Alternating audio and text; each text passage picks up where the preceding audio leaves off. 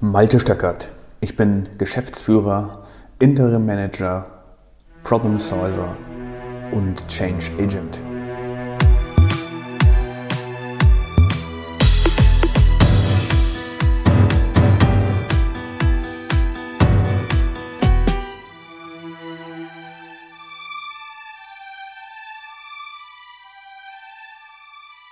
Wenn ich mal mit Menschen über Standards rede oder Routinen oder Prozesse, dann höre ich häufig, und da schließe ich mich mit ein, denn so habe ich auch häufig gedacht, Standards sind blöd, wofür sind die eigentlich gut?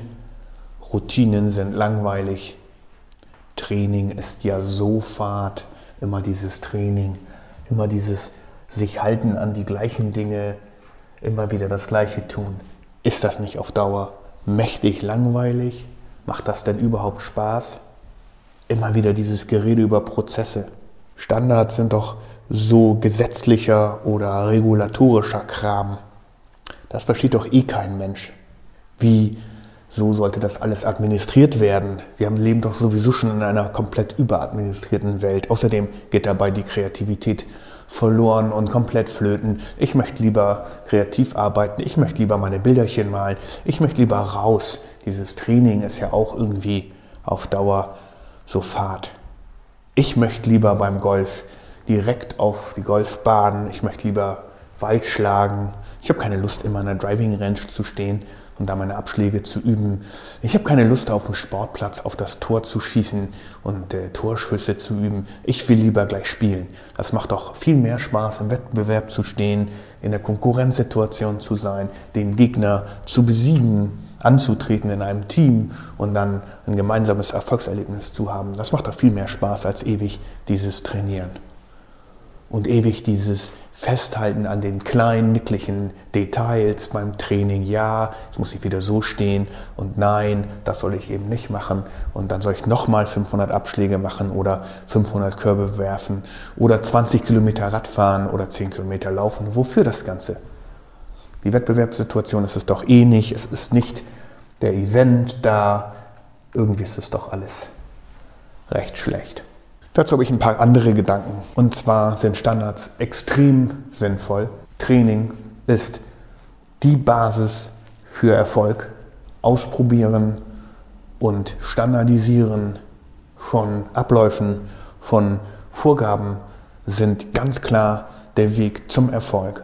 Schauen wir uns mal in der Geschichte an, die Schlacht der spanischen Armada gegen die englische Flotte.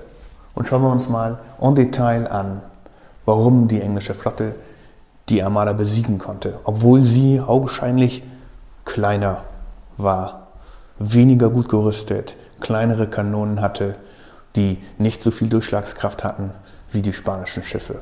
Punkt 1, die spanischen Schiffe haben auf den Standard gesetzt, möglichst dicke Schiffswände zu haben. Sie haben auf den Standard gesetzt, möglichst viel Artillerie an Bord zu nehmen. Sie haben auf den Standard gesetzt, große Kanonen an Bord zu haben und sie haben eine Taktik verfolgt, vergleichsweise mit einem Prozess, den Gegner mit einer Breitseite sofort zu vernichten. Außerdem haben sie ihre Schiffe bestückt mit vielen Soldaten, denn wenn der Gegner kampfunfähig geschossen war durch die großen Kanonen, ist die Idee gewesen, das Schiff zu entern und die gegen gegnerische Mannschaft zu massakrieren. So die Taktik, so die Einstellung der Spanier und so eben auch der Standard und so wurde vorgegangen. Was hatten die Engländer dagegen zu setzen?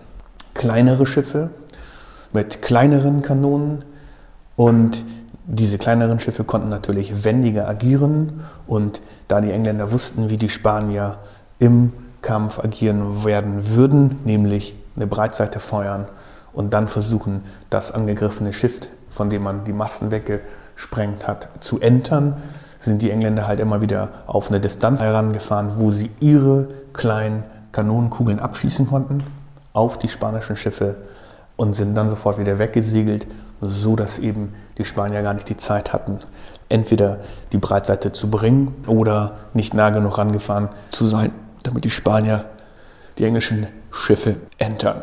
Und dann gab es zwei weitere Vorteile, die so zunächst nicht ersichtlich sind, aber die geschichtlich belegt sind und von Archäologen oder von Historikern ebenso belegt sind. Nummer eins, die Engländer hatten standardisierte Kanonenkugeln.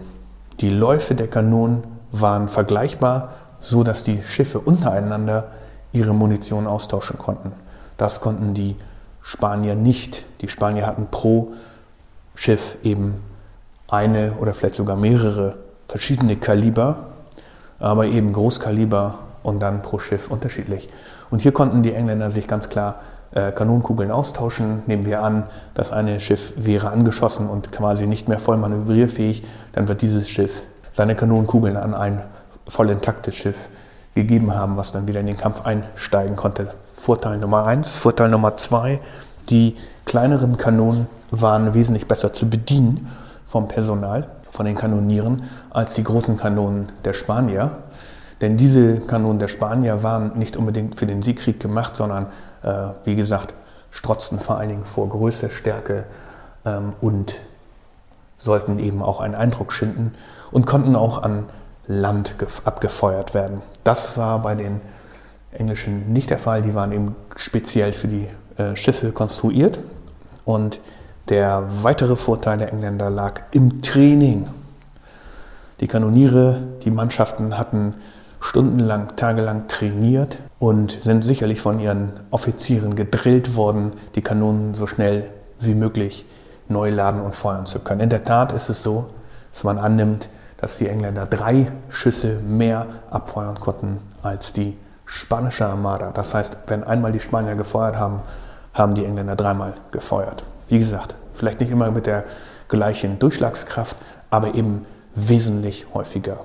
Und hier kann man ganz klar sehen, dass sich Training gelohnt hat. Der Einsatz hat sich gelohnt und das Setzen auf einen Standard hat sich gelohnt. Warum? Die Engländer haben eben bewusst sich ausgerechnet, was machen die Spanier. Die Spanier versuchen den Prozess, die Taktik zu fahren, ähm, zu beeindrucken, mit der Breitseite das gegnerische Schiff anzuschießen aus einer Entfernung mit der riesengroßen Artillerie, dann an das Schiff heranzufahren und es äh, in einem Entermanöver zu überwinden. Und die Spanier hatten dem eben sozusagen nur die dicken Schiffswände entgegenzusetzen, was ja eine gute Idee ist, und dann eben das, die, große, die große Kanone, die große Artillerie. Was können wir daraus lernen? Für unsere Prozesse, für unsere Umgebung, für die Wettbewerbsfähigkeit vielleicht auch, in der wir heute stecken und warum es sinnvoll ist, Standards zu entwickeln und sich vielleicht auch an einen Standard zu halten und diesen dann zu trainieren. Also nehmen wir mal an, wir bewegen uns vom Chaos zu vorhersehbarem Erfolg. Und ich denke, wenn wir Weltkonzerne anschauen, die gut organisiert sind, sehen wir immer wieder das gleiche Vorgehen. Als erstes wird versucht, irgendwas zu machen und ungeordnet vorzugehen. Das heißt, ich biete zum Beispiel einen großen, eine große Palette an Waren an, ich biete eine große Palette an Dienstleistungen an, weil ich irgendwie denke, ich müsste von allem was anbieten, das wollen meine Kunden haben. Aber schon nach kurzer Zeit wird festgestellt, nee, so ist es nicht. Das funktioniert nicht. Es ist zwar schön, dass wir so viel anbieten, aber wir verdienen mit der einen Sache weniger, wir verdienen mit der anderen mehr. Die Dienstleistung an der einen Stelle wird besser angenommen, an der anderen Stelle. Und deswegen probieren wir mal ein bisschen aus. Was könnte denn besser passen als Dienstleistung? Auf welche Dienstleistung sollte ich setzen? Und mit diesem Ausprobieren und mit diesem Aussortieren von den Schlechten und mit, dem, mit der Wahl der Guten habe ich schon meinen ersten Standardisierungsprozess vorgenommen. Denn ich streamline jetzt meine Prozesse, ich streamline meine Dienstleistungen, ich streamline meine Produkte und nehme nur noch die, von denen ich überzeugt bin, dass sie erfolgreich sind. Wie gesagt, in dieser Phase probiere ich noch immer aus. Und dann fange ich an zu trainieren. Ich fange an, diese gestreamlinten Prozesse zu trainieren und damit ich in diesen Prozessen immer besser werde. Oder vergleichbar, ich will immer weniger Ausschuss produzieren. Ich kümmere mich immer mehr darum und immer präziser darum, wie diese Prozesse funktionieren in meiner Produktion, in meinem Service und sorge dafür, dass immer weniger Fehler produziert werden, dass immer weniger Kundenbeschwerden auftreten, dass immer weniger Ausschuss produziert wird, dass immer mehr Kanonenkugeln des gleichen Kalibers geschossen werden können in kürzerer Zeit. Das ist das Training. Und zusätzlich setze ich Maximen. Wie ich will die Kanone so schnell wie möglich laden, wie ich will so schnell wie möglich an das gegnerische Schiff heranfahren, ohne äh, an die gefährliche Breitseite zu kommen, ohne an die gefährliche Seite zu kommen, damit ich schnell wieder wegsegeln kann und von hinten oder von vorne zum Beispiel auf das gegnerische Schiff feuern kann. Was bedeutet das? Ich setze zum Beispiel nicht auf dicke Panzerung. Ich setze zum Beispiel nicht auf das große abschreckende Moment großer Kanonenkugeln, die sie an einer Breitseite aufblitzen, sondern ich setze darauf, dass ich klein, agil und flink bin. Und dieses Flinksein ist das Entscheidende. Und das kann ich nur erreichen, wenn ich trainiere, trainiere, trainiere und eben mir die Maxime setze, nach der ich handeln will. Das machen alle große, großen, erfolgreichen Unternehmen. Und auch kleine. Sie legen sich fest, dass sie nach Maximen handeln wollen. Und wenn ich dort angekommen bin, dann wird mein Erfolg schon fast vorhersehbar sein, weil wenn ich mich jetzt auf einen Standard festlege und alles Chaos ausschließen möchte und so wenig wie möglich Ausschuss produzieren möchte und so wenig wie möglich Kundenbeschwerden haben möchte, dann wird eins passieren, mein Servicegrad wird besser, meine Qualität wird besser. Und das bedeutet, ich habe mich auf einen Standard festgelegt, der permanent in einem Zyklus verbessert wird. Das ist der Weg aus dem Chaos zu vorhersehbarem Erfolg. Das ist der Weg der Strategie, der Taktik und das sind die vier Stufen. Ungeordnet, wir machen irgendwas, ausprobieren, standardisieren. Stufe 3 trainieren, handeln nach Maximen und Stufe 4 Festlegung auf einen Standard, der ständig verbessert wird. Lieber Hörer, ich hoffe, du konntest hier was mitnehmen für deine Prozesse, für deine Umgebung, für deine Struktur.